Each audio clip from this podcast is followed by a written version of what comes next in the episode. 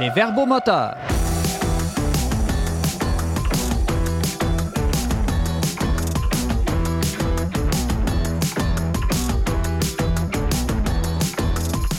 Bonjour et bienvenue au Verbomoteur. Ici votre animateur Simon Lessard en compagnie cette semaine de mes chroniqueurs Antoine Malenfant.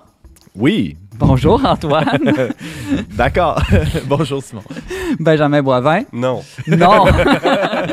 Et oh, pour la deuxième fois cette saison à l'émission, Brigitte Bédard. Peut-être. Peut-être. non, non, tu es bien, bien là, présente. Brigitte, euh, tu aimes notre nouveau décor? Ouais, je trouve ça vraiment chouette. Ah, J'aime, j'aime beaucoup ça. La en semaine- fait, Ah oui? oui. As-tu un objet que tu aimes plus particulièrement dans notre vu décor? La, la, la, la- la machine à écrire manuelle, là, sur laquelle j'ai appris à écrire, n'est-ce pas, en secondaire 5, en 1986. C'est là-dessus que j'ai appris à écrire. On avait des panneaux, là, puis il fallait qu'on fasse ça comme ça. Là, puis moi, j'ai des très petits doigts, puis j'arrivais pas à enfoncer le petit doigt, le S. Vous étiez où en 1986, vous autres, les gars? Moi, j'étais soit dans le sein maternel ou sur le. Alors, j'ai des cheveux blancs, c'est pas bras de pour ma rien. mère.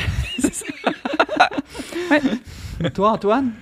Euh, ouais, moi, je- j'étais en train de me faire changer de couche, là, je pense. Mais Moi, je n'étais Ouais. pas, j'étais pas proche d'être une considération. c'était même pas un projet. T'étais dans la pensée de Dieu, Benjamin. Oui. C'est vrai. Peut-être pas la meilleure, mais Non, pourquoi tu dis ça? Alors, retrouvons notre sérieuse. Durant la prochaine demi-heure, nous discuterons ensemble des attaques djihadistes qui affectent le Mozambique. Pourquoi ce pays est-il le théâtre de tant de violence? Nous reviendrons aussi sur la saison 4 de la série The Chosen que Brigitte Bédard est allée voir au cinéma. Comment expliquer le succès phénoménal de cette série? Sur Jésus? Ne manquez surtout pas ça en toute fin d'émission. Mais tout d'abord, on commence cette émission avec une nouvelle loi au Québec qui change un peu la vie des locataires et de leurs propriétaires.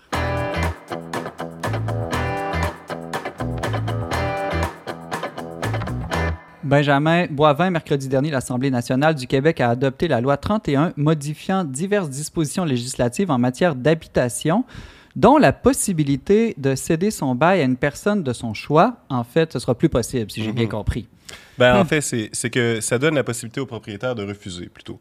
Donc, il faut comprendre que la session de bail, là, ceux qui, parmi nos euh, téléspectateurs, auront eu cette expérience-là, quand on est un locataire, on n'a pas beaucoup de contrôle sur le prix des logements. On se cherche un logement, on voit que c'est un peu toujours pareil, on prend celui qui nous convient, et puis on essaie de le garder le plus longtemps possible parce qu'on sait que les prix sont toujours en augmentation.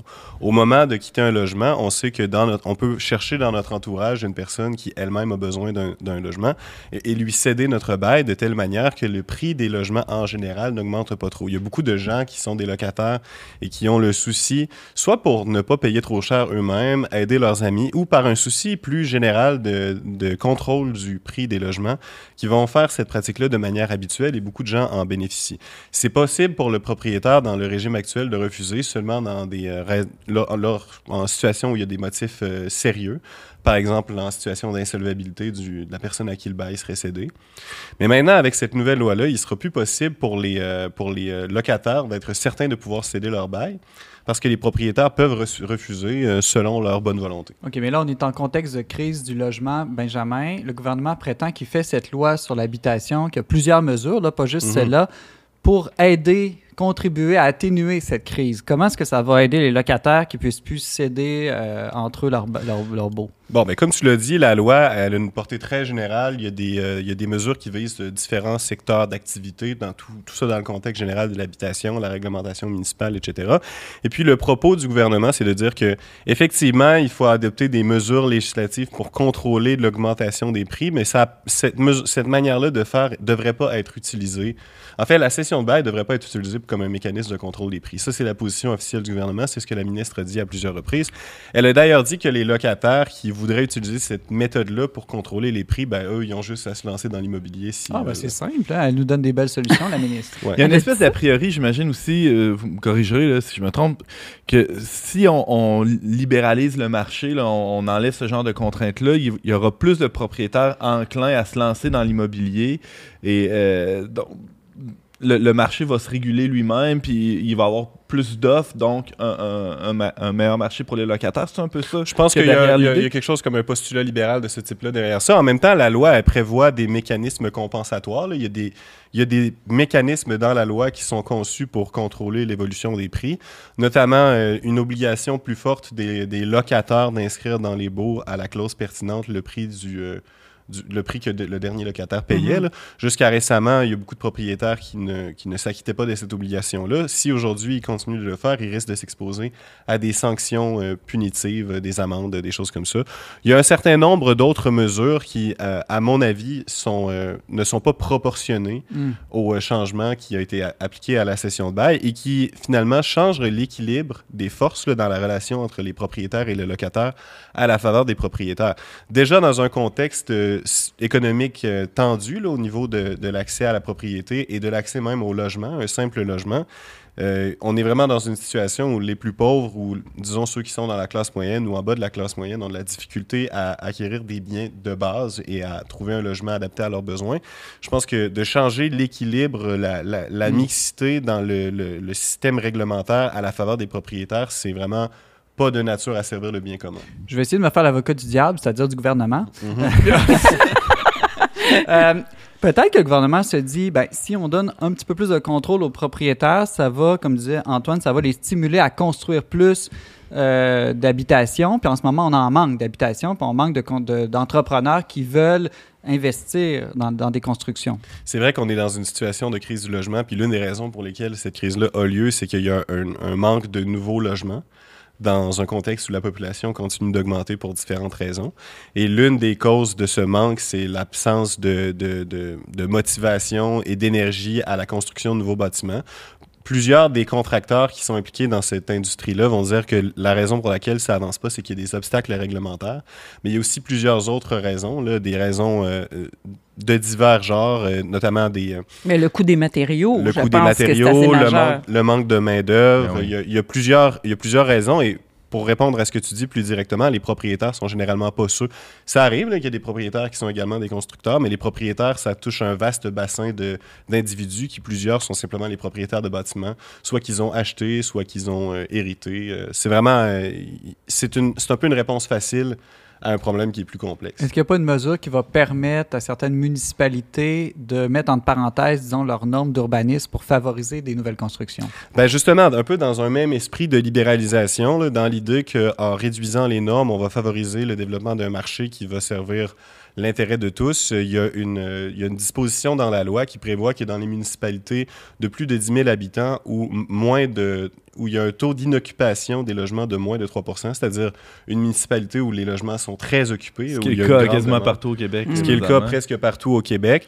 Dans ces municipalités, dans ces municipalités, municipalités-là, hein, pardon, pendant une période de temporaire de 3 à 5 ans, les- les, euh, l'initiative de construire des bâtiments de plus de trois logements sans respecter le cadre réglementaire relatif à l'urbanisme, donc des, des règles d'urbanisme que chaque municipalité produit, ben, ça, ça va être permis. Et donc, on peut s'attendre à la construction dans les prochaines années, à la suite de cette loi-là, de bâtiments qui risquent d'être des verrues urbaines, des verrues dans la ville, des, des, des projets d'enlaidissement On Une sacrifie mesure- la, la beauté et l'harmonie qui pour la, sacrifient la, rapidité. beauté pour la rapidité. Et donc, on cherche à régler un problème à court terme en- par une solution qui va créer des problèmes importants à long terme. Une fois qu'on a des bâtiments, des parcs immobiliers affreux construits partout à travers les villes, partout à travers le Québec, on se débarrasse pas de ça comme on veut. là. Le logement, Benjamin, c'est quand même pas un bien comme un autre. C'est assez euh, fondamental. Euh, D'un point de vue, je dirais, de la doctrine sociale de l'Église catholique, est-ce que, tu, est-ce que ça, ça a une place particulière euh, au niveau des, des- des droits? Ou Ben des oui, devoirs? évidemment, les, les besoins les plus élémentaires comme se loger, se nourrir, se vêtir,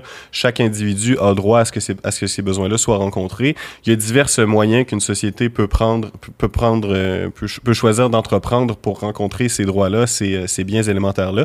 Mais il faut comprendre aussi que plus profondément, le fait qu'une grande partie de la population, notamment des gens qui voudraient être propriétaires et qui ne, qui ne le sont pas, euh, n'aient pas accès à la propriété, là, justement, là, ben, puis, que ça, ça met beaucoup de gens dans des situations où ils doivent se chercher un logement plutôt que se chercher une habitation à laquelle ils vont pouvoir euh, donner un peu du, du leur. là. Ben, ça aussi, c'est un problème euh, que la doctrine sociale de l'Église cherche à, au- auquel la doctrine sociale de l'Église a des choses à dire. Merci beaucoup, Benjamin. J'ai l'impression qu'on va reparler de cette crise de logement dans les prochains mois. Ça se réglera justement pas si rapidement, malgré la Non, loi non, 31. c'est ça. Hmm. Voilà, tu es euh, chef de pupitre au magazine Le Verbe. Merci. Merci.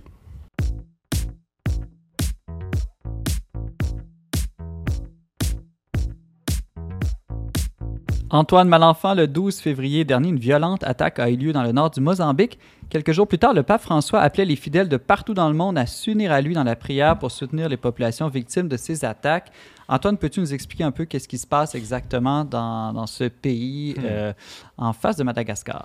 Ouais, c'est c'est bien que tu le précises, hein, parce que j'ai dû, euh, quand, quand j'ai dit à mes enfants que j'allais parler de ça, j'ai dû leur situer un peu sur la carte c'était où. Euh, c'est un, un pays dont on entend à peu près jamais parler. C'est une ancienne colonie portugaise au sud, euh, dans le sud de l'Afrique, sud-est. Et euh, bon, euh, qu'est-ce qui se passe là? Ben, c'est un peu. euh, tout ça, c'est sûr qu'il y, a- toute une histoire qu'on pourrait faire à partir de la colonisation. Euh, mais euh, euh, ce qui se passe plus récemment, c'est que depuis 2017, il y a, des poussées, des razzias qui sont faites par des, espèces de milices liées, di- disent-elles, à, l'État islamique, à Daesh, qui, font des incursions, des, avancées dans des villages du nord du Mozambique. Et euh, bon, le, le 12 février dernier, ce qui s'est passé, plus précisément, c'est dans la région de Cabo Delgado, qui est tout au nord du pays. Euh, dans le diocèse de Pemba, il y a eu euh, des, des- des milices islamiques qui sont, qui sont rentrées, qui ont brûlé carrément tout le village. Dieu merci, euh, les gens avaient pu euh, quitter le village, avaient été informés qu'il y avait ce- cette avancée-là qui se faisait euh, dans les heures qui précédaient. Ils ont pu tout quitter, mais quand ils sont revenus sur place, leur maison était complètement rasée par les flammes les installations publiques, euh, l'église, l'école, les euh, dispensaires, tout ça a été rasé aussi. Donc, on imagine la consternation des gens. Euh, c'est- une catastrophe. C'est pas nouveau, Antoine, ces violences au Mozambique. Je me demandais, par contre, tu disais, bon, des gens qui, euh, qui se revendiquent de Daesh, Ouais. de, de l'État islamique, des djihadistes. Euh, Est-ce que c'est un conflit d'abord religieux? C'est extrêmement complexe. euh, euh, il y a plusieurs zones de non-droit dans, dans ce, ce- ce coin-là de l'Afrique. On pense là, un peu plus haut, ben, il y a la Tanzanie, le Kenya, et un peu plus haut encore, il y a la Corne de l'Afrique, la Somalie, euh, l'Érythrée, pas très loin de là aussi. Alors, c'est, des, des États très faibles, hein, des États qui sont, qui, ont- qui sont encore aux prises avec des graves problèmes de, corruption endémique, de, euh, qui se sont relevés tranquillement de la, colonisation, mais euh, c'est pas tout à fait réglé. Là. Il, y a, il y a des enjeux de, de gaz naturel très importants euh, dans ce secteur-là du Mozambique. Euh, il y a, donc, il y a des intérêts. C'est un passage aussi euh, de, de, de bateaux là, euh, Mm. qui, qui est un, un point, un point crucial dans le commerce mondial. Donc, tout ça est imbriqué. Il y a des, il y a des conflits ethniques qui, sont, qui perdurent depuis très longtemps aussi. Mais là, donc, c'est pas a priori des conflits religieux. C'est, je dirais c'est des conflits politiques essentiellement qui sont, qui sont aussi récupérés euh, malheureusement par des, euh, par des groupes religieux. Euh, alors, Simon, le, groupe qui revendique la plupart de ces attaques-là s'appelle Al- Al-Shabaab, ce qui veut dire la jeunesse, qui est rattaché, euh, on, le disait un peu plus tôt, à, à Daesh. J'ai entendu, Antoine, qu'il y a eu une histoire quand même étonnante d'un sauvetage lors de la dernière razzia. Peux-tu nous en glisser un mot? Euh, ouais, ben, euh, juste euh, pour préciser un petit peu, euh, qu'on comprenne l'ampleur du, genre d'incursions qui se font, là, puis je reviendrai à, ce point-là tout de suite après. Il y a depuis euh, 5-6 ans là, des milliers, des centaines de milliers de déplacés. On parle même d'1,5 million de déplacés à l'intérieur du pays. On imagine la pression que ça fait sur les villes plus au nord, plus au sud, c'est-à-dire. Il y a eu, on, dénombre environ 4000 morts depuis. L'événement de la semaine passée, il n'y a pas eu de mort, Dieu merci, mais il y a des milliers de morts attachés à ces, à ces razzias-là. Euh, alors, Aletheia nous rapportait la semaine passée que euh, quand il y a eu cette incursion-là dans, le- dans le village de Mazézé, euh, le, prêtre du village a réussi, dans sa fuite, à, recueillir tous les, euh, documents officiels de, la paroisse, les registres de baptême, de mariage. Dans un état où l'État, justement, est si faible, ce genre de document-là est essentiel pour la mémoire de, la collectivité. A aussi réussi, et ça, c'est peut-être le, point culminant de l'affaire, a réussi à, sauver les, saintes espèces, hein, le Saint-Sacrement, euh, lors de, de la- euh, de la fuite, là, il y a eu euh, le sauvetage, on pourrait dire, du Saint-Sacrement. Antoine Malenfant, rédacteur en chef du magazine Le Verbe. Merci beaucoup. Ça fait plaisir.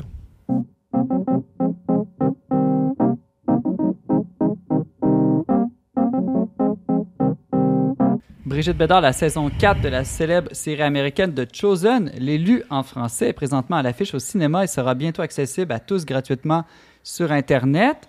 Euh, Brigitte, cette série là, sur Jésus et ses apôtres, c'est un vér- véritable phénomène culturel.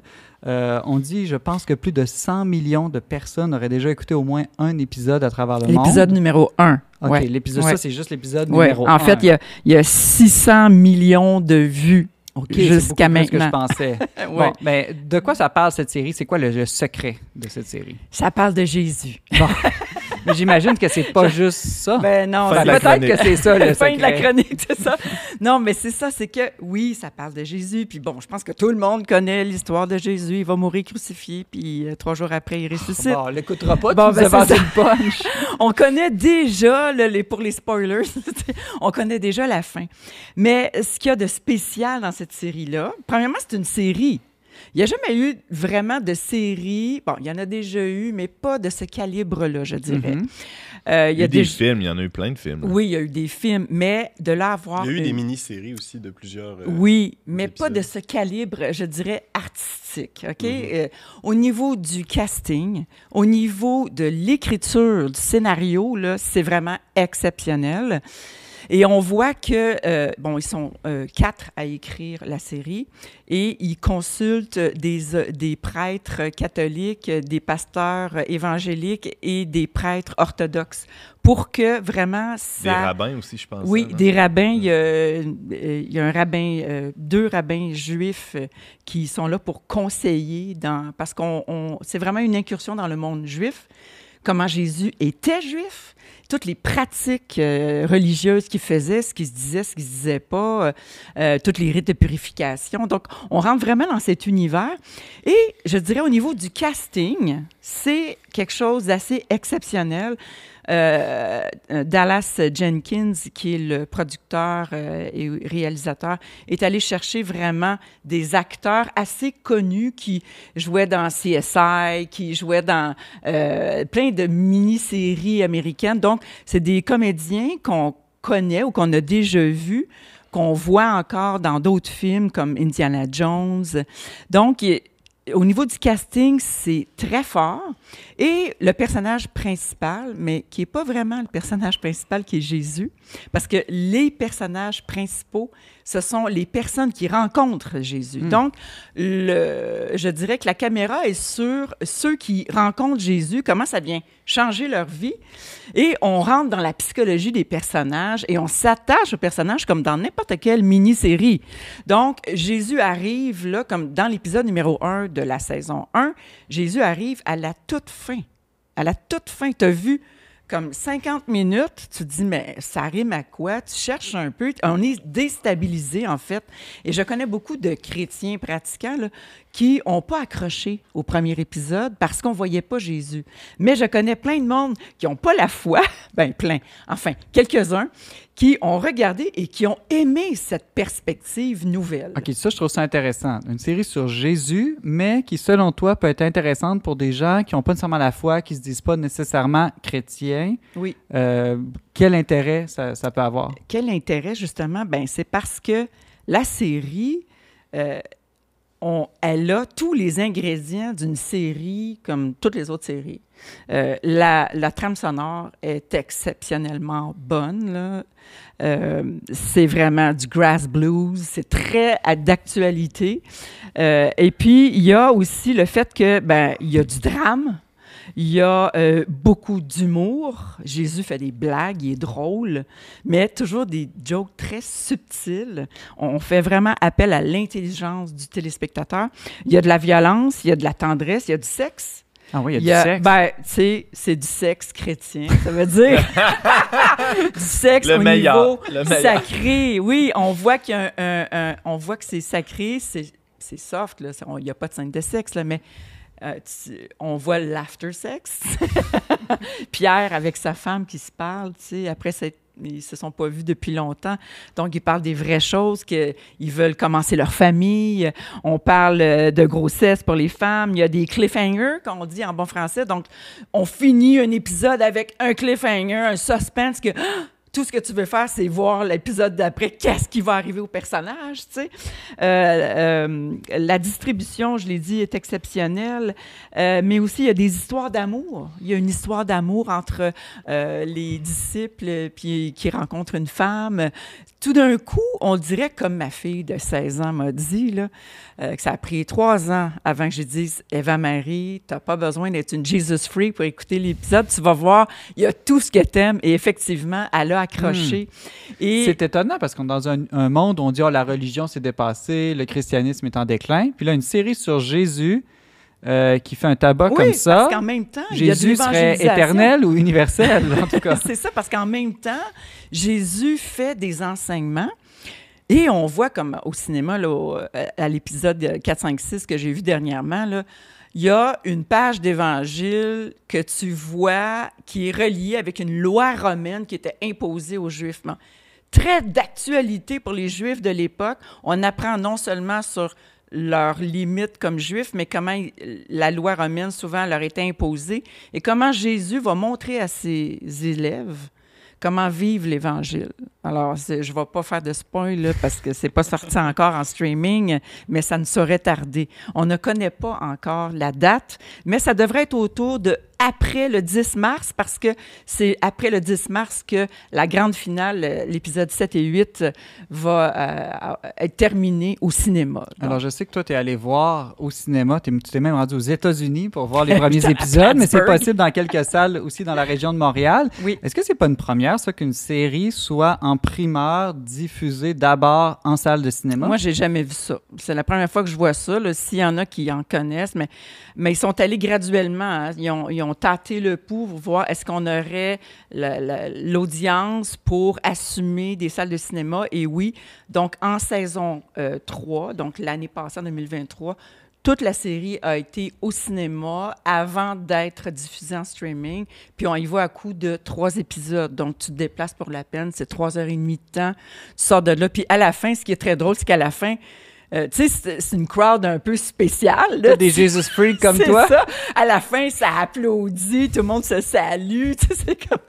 c'est un peu étrange, mais c'est c'est bon, ça goûte bon. Puis même si on n'est pas chrétien, puis qu'on n'est pas des super pratiquants, mais qu'on est juste comme intéressé, ça vaut vraiment le déplacement. Brigitte Bédard, journaliste au magazine Le Verbe, merci. Tu nous donnes le goût euh, d'écouter cette série, qui est toujours un peu un en retard si on veut l'écouter en français, mais Oui. on a toujours la possibilité de l'écouter sous-titré français. si Oui, c'est ça, mais pas toujours, ça dépend. faut gosser un petit peu. Là. mais tu sais, même Whoopi Goldberg est une, est une fan de Chosen. C'est pour vous dire que ça, ça ratisse large. Merci beaucoup, Brigitte. Bienvenue.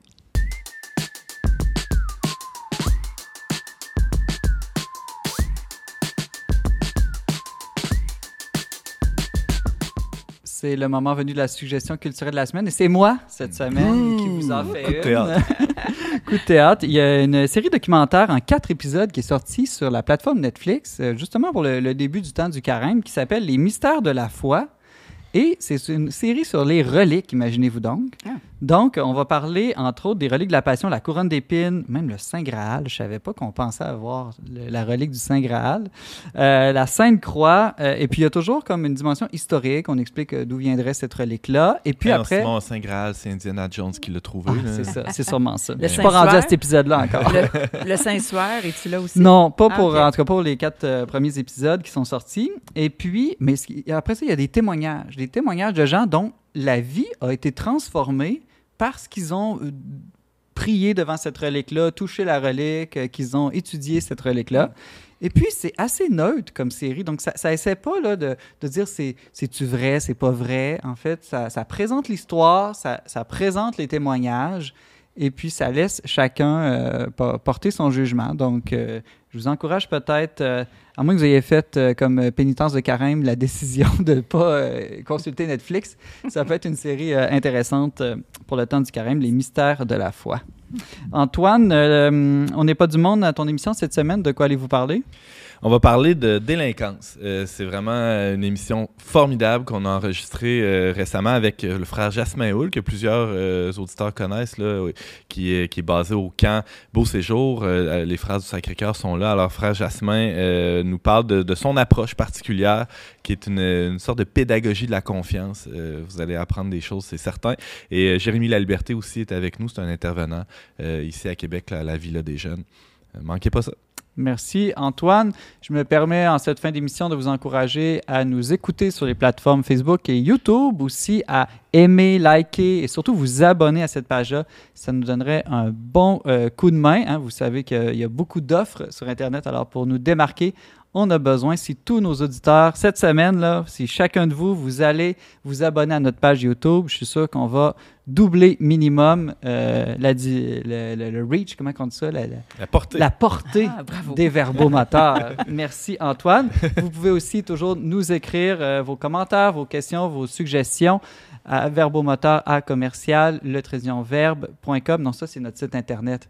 L'adresse Internet, je pense que c'est l'inverse. En tout cas, allez sur notre page le verbe, sur leverbe.com et vous trouverez euh, tous les détails. Merci à Marianne Martin et Marie La Liberté à la réalisation technique. C'était Simon Lessard à l'animation. J'ai oublié de vous dire que cette semaine, on se laisse sur la pièce Petit singe de l'auteur, compositeur, interprète Vincent Dufour alias Valence. C'est tiré de son plus récent album La nuit s'achève, sorti le 2 février dernier. Voilà, on se donne rendez-vous la semaine prochaine pour un autre épisode des Verbomoteurs un peu d'amour n'a jamais fait des blessés. Faut-il encore savoir comment faire pour aimer? Même à la longue, quand se fane une fleur dans le noir, on s'agrippe à la branche qui nous sert de support. Une larme que l'on pleure à l'effort pour qu'enfin se réveille